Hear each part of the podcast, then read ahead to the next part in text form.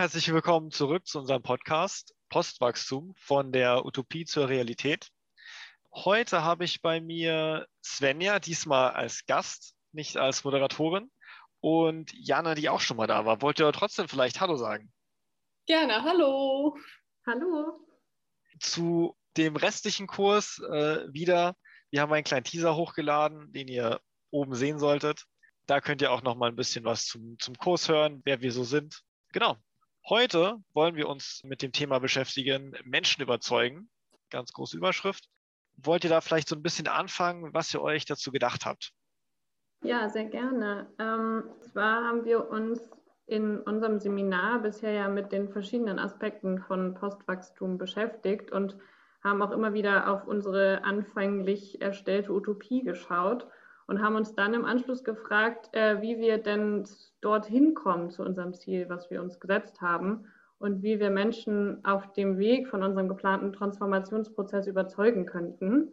Und äh, um das ganze große, weite Themenspektrum ein bisschen einzuschränken, äh, haben wir uns dann mal die Themenfelder Politik, Bildung, Landwirtschaft und Wirtschaft rausgesucht. Und wir wollen uns heute dann jetzt gerne mit den Themen Landwirtschaft und Bildung nochmal genauer beschäftigen und dort ähm, ein bisschen vorstellen, mit welchen beispielhaften Argumenten wir eventuell Menschen von unseren Ansätzen überzeugen könnten oder überhaupt davon überzeugen, dass es einen Transformationsprozess geben müsste. Ja, genau. Und dabei ist es uns wichtig, mit anderen Menschen ins Gespräch zu kommen und ihnen den Postwachstumsdiskurs Ansätze näher zu bringen. Also wir wollen nicht unsere Meinung einfach auf andere Menschen überstülpen, sondern ein Gespräch entwickeln, Argumente vermitteln und wollen, dass andere Menschen genauso wie wir verschiedene Aspekte unseres heutigen Systems hinterfragen und verstehen, warum wir Postwachstum als wichtig erachten. Dabei ist uns auf jeden Fall auch bewusst, dass alle Menschen individuelle Bedürfnisse haben und diese auch berücksichtigt werden sollten. Also, dass verschiedene Menschen aus unterschiedlichen Gründen noch skeptisch gegenüber Postwachstum sein könnten. Und symbolisch haben wir uns dabei das Bild eines Samens überlegt. Also wir möchten bei unseren Gesprächspartnerinnen einen Samen pflanzen, damit sie ein Teil der Postwachstumsbewegung werden und diese nach ihren Werten und Ansätzen weiterentwickeln. Also in den Postwachstum hineinwachsen. Sehr schön. Dann fangen wir doch mal gleich an mit dem Bildungssystem. Finde ich sehr interessant. Ich bin nämlich persönlich relativ gut da irgendwie durchgekommen. Äh, vielleicht ein bisschen gemogelt, aber was soll's. Und jetzt versucht doch mal irgendwie mir, mir näher zu bringen, warum das denn doch nicht so toll war, obwohl ich da so toll durchgerutscht bin. Äh, ja, sehr gerne. Wenn wir uns mal das aktuelle Bildungssystem anschauen, dann wird relativ schnell klar, dass nicht alle Kinder von Grund auf die gleichen Chancen haben. Ich habe mal ein paar Zahlen mitgebracht, denn zum Beispiel schon im Kindergartenalter erhalten nicht alle Kinder gleich viel Unterstützung. Wenn wir uns Familien anschauen, dessen höchster Bildungsabschluss der Hauptschulabschluss ist, dann haben dort 16,4 Prozent gerade mal 16,4 Prozent der U3-Kinder einen Krippenplatz. Und bei Familien, dessen höchsten, höchster Bildungsabschluss die Hochschulreife ist, ist die Quote doppelt so hoch bei ungefähr 37 Prozent. Und ähnlich ist zu beobachten, wenn wir uns Kinder mit Migrationsgeschichte anschauen. Dort ist die Betreuungsquote bei 20 Prozent und bei Kindern ohne Migrationsgeschichte ist die Betreuungsquote genau doppelt so hoch bei 40 Prozent. Also da ist schon zu sehen, dass da schon im frühen Alter einfach ganz viel unterschiedliche Unterstützung da ist und einfach dort schon der Grundstein ganz anders gelegt wird und die Chancen einfach nicht gleich sind. Wenn wir dann weitergehen in das Schulsystem, das ist ja aktuell dreigegliedert und dort werden SchülerInnen nach dem vierten oder sechsten Schuljahr nach ihren bewerteten Leistungen getrennt und gehen ab dort verschiedene Wege auf separaten Schulen. Und verschiedene Studien zeigen, dass ein Kind aus einer AkademikerInnen eine knapp viermal größere Chance auf eine Gymnasialempfehlung haben, als ein Kind aus einer Facharbeiterinnenfamilie. Okay, das ist natürlich sehr interessant. Äh, gerade bei den Betreuungsverhältnissen könnte man natürlich argumentieren, dass Kinder aus Nicht-Akademikerinnenfamilien mehr Betreuung bräuchten oder aus, mit Migrationshintergrund, um vielleicht ein bisschen aufzuholen. Aber was ist denn jetzt euer Ansatz dafür, dass ähm, im Schulsystem so ein bisschen aufzumischen, dass es da besser wird? Da haben wir uns innerhalb unseres Seminars natürlich viel mit beschäftigt und haben verschiedene Lösungsansätze erarbeitet, die ich euch gerne mal vorstellen würde. Und zwar wäre eine Überlegung von uns ähm, die Abschaffung der Benotung, vor allem in den ganz jungen Jahrgängen. Denn diese allgegenwärtige Leistungsbenotung und immer wieder die Bewertung erzeugt ziemlich viel Druck, der vor allem bei manchen Kindern einfach den Lernerfolg total hemmen kann. Und wir könnten stattdessen doch vielleicht eher den Fokus darauf legen, diese, die Gemeinschaft in den Schulen zu stärken und ein Miteinander anstatt eine, ein Konkurrenzdenken zu fördern. SchülerInnen könnten zum Beispiel die MitschülerInnen in den Bereichen, in denen ihnen etwas besonders leicht fällt, einfach helfen und würden auf der anderen Seite dann in Bereichen, in denen sie mehr Schwierigkeiten haben, von anderen SchülerInnen unterstützt werden können. Aber ist es nicht viel besser, wenn Kinder mit, mit gleichen oder ähnlichen Fähigkeiten zusammenarbeiten? Also wenn wir eine homogene Lerngemeinschaft haben, können sich die Schülerinnen dann nicht gegenseitig viel besser pushen, als wenn sie immer aufgehalten werden von, äh, von anderen Kindern. Also mir kommt da das äh, Universitätssystem irgendwie so ein bisschen in den Kopf. Da laufen ja auch immer nur Leute in den Studiengang, die sich wirklich dafür interessieren und dadurch kommen die richtig weit und lernen richtig viele interessante neue Sachen. Ist es nicht gut, wenn man das in der Schule auch schon macht? Hm, ja, das Argument der homogenen Lerngruppen, das kommt häufiger auf, aber meiner Meinung nach ist das kein überzeugendes Argument für die strikte Aufteilung in verschiedene Schulsysteme. Denn die wenigsten Menschen sind ja in allen Bereichen gleich gut oder gleich schlecht. Denn wenn sie von vornherein ab diesem bestimmten Alter einmal in eine bestimmte Schublade gesteckt werden, werden sie dann im, in Folge ja in allen Fächern auf diesem einen bestimmten Niveau beschult. Also wenn, wenn Lerngruppen zum Beispiel wie auf, der, auf einer Gesamtschule je nach Fächern etwas variieren könnten, dann könnten die Gruppen dynamischer gestaltet werden und Kinder würden eben nicht in jedem Fach auf dem gleichen Niveau beschult werden, sondern könnten verschieden schnell oder langsam lernen. Okay, das ist schon sehr spannend, sehr interessant hat auf jeden Fall bei mir dazu geführt, dass ich ein bisschen anders darüber nachdenke. Ja, dieses Argument mit den homogenen äh, Lerngruppen, das habe ich auf jeden Fall auch schon häufiger gehört. Auch wenn ich persönlich nicht finde, dass, dass alle Lerngruppen immer homogen sein sollten, könnten wir trotzdem uns mal die, diese, die Studien anschauen, die sagen, dass, dass Kinder in homogenen Lerngruppen besser lernen können. Oder wie du auch schon sagst, in, in, in den Universitäten funktioniert es ja auch sehr gut.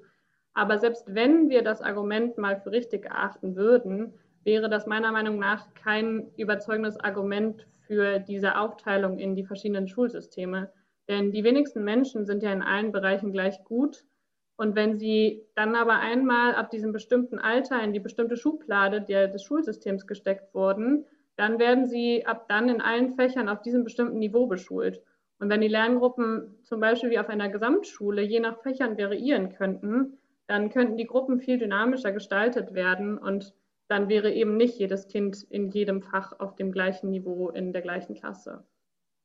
Sehr spannend auf jeden Fall, hat mich schon ein bisschen darüber zum Nachdenken gebracht, ob Schülerinnen wirklich in homogene Gruppen gesteckt werden sollten, also homogen im Sinne von äh, Interessen, äh, Fähigkeiten, Kapazitäten. Aber habt ihr denn vielleicht noch ein, zwei andere kurze Punkte, die man noch verändern könnte im Bildungssystem? Ja, auf jeden Fall. Auch wenn wir da unzählige gesammelt haben, habe ich auch noch ein paar mitgebracht. Zum Beispiel würden wir gerne allgemein die Lehrweisen in den Schulen etwas weiterentwickeln. Und es könnten zum Beispiel ja Menschen aus der Praxis mal an Schulen kommen und ihre Erfahrungen mit den SchülerInnen teilen. So könnte dieses klassische Fächerspektrum ein bisschen aufgebrochen werden und praxisrelevante Themen bekämen auch ein bisschen mehr Raum in den Schulen. Und darüber hinaus wäre uns auf jeden Fall sehr wichtig, dass auch Themen wie Gemeinschaft, Diskriminierung, Individualismus, Solidarität, Demokratie und Partizipation, dass all solche Dinge auch einfach ein bisschen mehr an Aufmerksamkeit gewinnen und auch schon in den Schulen besprochen werden und gelehrt werden.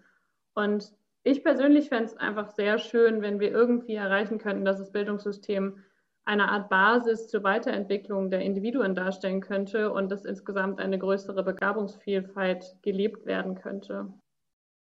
Es sind jetzt schon sehr viele Dinge aufgezeigt worden, in denen unser derzeitiges Bildungssystem nicht so glänzt. Ganz viele Dinge, die nicht mitgedacht worden sind. Sehr interessant, sehr spannend. Vielen Dank dafür. Wir wollen aber so langsam auch noch zu dem zweiten Thema kommen, das ihr uns mitgebracht habt. Äh, und zwar wäre das die Landwirtschaft. Was ist denn hier euer, euer Ansatz? Warum meint ihr denn, dass wir in der Landwirtschaft was verändern sollten?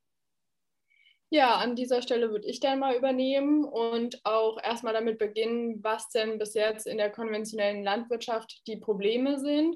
Und das Besondere an der Postwachstumsdiskussion ist ja, dass es soziale, kulturelle und ökologische Fragen zusammendenkt. Und genau dieses Zusammendenken fehlt meines Erachtens heutzutage in der konventionellen Landwirtschaft. Es geht darum, hohe Erträge zu erzielen und möglichst effektiv zu wirtschaften. Doch wir können katastrophale Folgen sehen. Wir haben zum Beispiel einen massiven Verlust an Boden. Weltweit sind es mehr als 24 Milliarden Tonnen pro Jahr. Ich weiß, das sind jetzt enorme Summen, die ich mir auch so nicht vorstellen kann. Aber dieser Boden, wenn er einmal weg ist, ist er weg und wir können ihn nicht wiedergewinnen. Also das heißt, es ist eine endliche Ressource.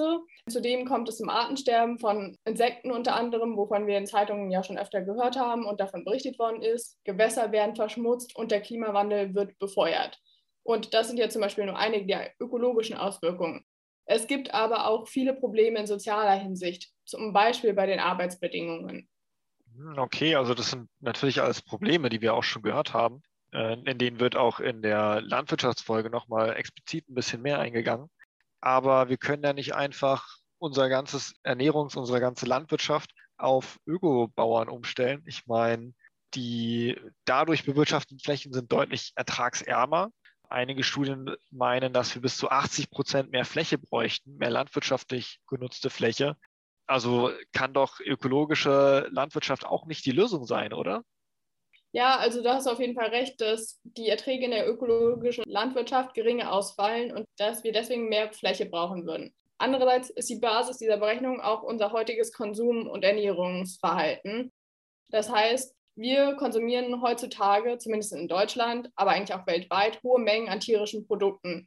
Und es werden auch viele Lebensmittel weggeworfen.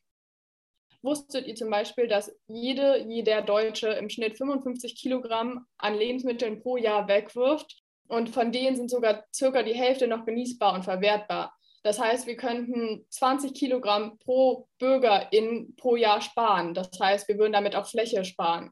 Und wenn sich daran etwas ändern würde, wäre nach den Forschern der Studie, die auf diesen Wert von ca. 80 Prozent gekommen sind, auch eine Umstellung auf ökologische Landwirtschaft möglich.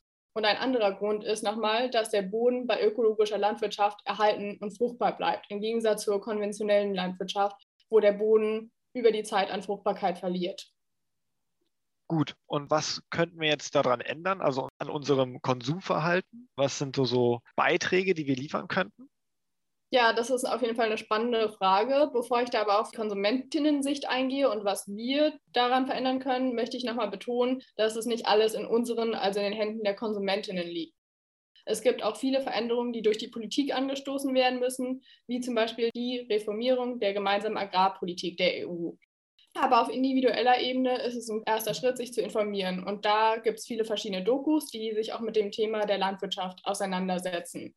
Da kann ich zum Beispiel empfehlen den Film Unser Boden, unser Erbe, 10 Milliarden, wie werden wir alle satt oder Cowspiracy. Und ansonsten wünsche ich mir auch noch, dass wir unseren Lebensmitteln wieder mehr Wertschätzung entgegenbringen, dass wir halt nicht 50 Kilo pro Jahr pro Bürger in wegschmeißen und damit auch die Menschen, die die Lebensmittel für uns anbauen, mehr wertschätzen. Ah, okay, und wie, wie könnte das aussehen? Außer, also darüber hinaus, dass wir uns einfach nur informieren, was, was sind so konkrete, richtig Taten, die wir tun können? Naja, es gibt ja verschiedene Wege, auf denen man die Lebensmittel einkaufen kann. Dazu kann man zum Beispiel auf den Markt gehen, die, die Lebensmittel direkt bei der Landwirt, beim Landwirt, bei der Landwirtin kaufen oder im Biomarkt, wenn sich Mensch es leisten kann. Ansonsten ähm, gibt es auch noch die Plattform Foodsharing. Da kann man sich anmelden und bei Partnerbetrieben Lebensmittel abholen, die aus verschiedenen Gründen weggeschmissen werden. Damit kann man dann Lebensmittel retten und nebenbei noch Geld sparen. Und mit diesen Lebensmitteln, die dann vielleicht regional und saisonal sind, kann man mit Freundinnen oder mit Familie kochen und neue Rezepte ausprobieren. Also irgendwie nochmal ja, einfach rumexperimentieren. Also einfach einen spaßigen Zugang zu den Lebensmitteln sich aufbauen. Ja, das hört sich doch super an. Also, wenn ich das richtig sehe, ist so ein, so ein ganz essentieller Schritt gerade. Vor allen Dingen, wenn man Leute in anderen Themen auch überzeugen will. Ihr habt uns jetzt nur zwei mitgebracht, sich erstmal zu informieren und richtig eine, eine Tatengrundlage herzustellen, wenn ich das richtig sehe. Ja, kann ich dir zustimmen. Super. Also bei mir hat unser Gespräch auf jeden Fall schon ein paar metaphorische Samen gepflanzt. Ich hoffe, wenn ihr das anderen Leuten zeigt, schafft ihr das dann auch. Damit sind wir auch schon am Ende unserer Folge. Ich will mich ganz herzlich bei meinen Gästen bedanken. Damit verabschiede ich mich von euch auch. Wir sehen uns nächstes Mal wieder mit dem Thema lokal versus global. Das werde ich auch nochmal moderieren. Und Svenja seht ihr aber auch in der letzten Folge nochmal wieder, also keine Angst. Und damit auf Wiedersehen. Dankeschön. Danke dir, Tim.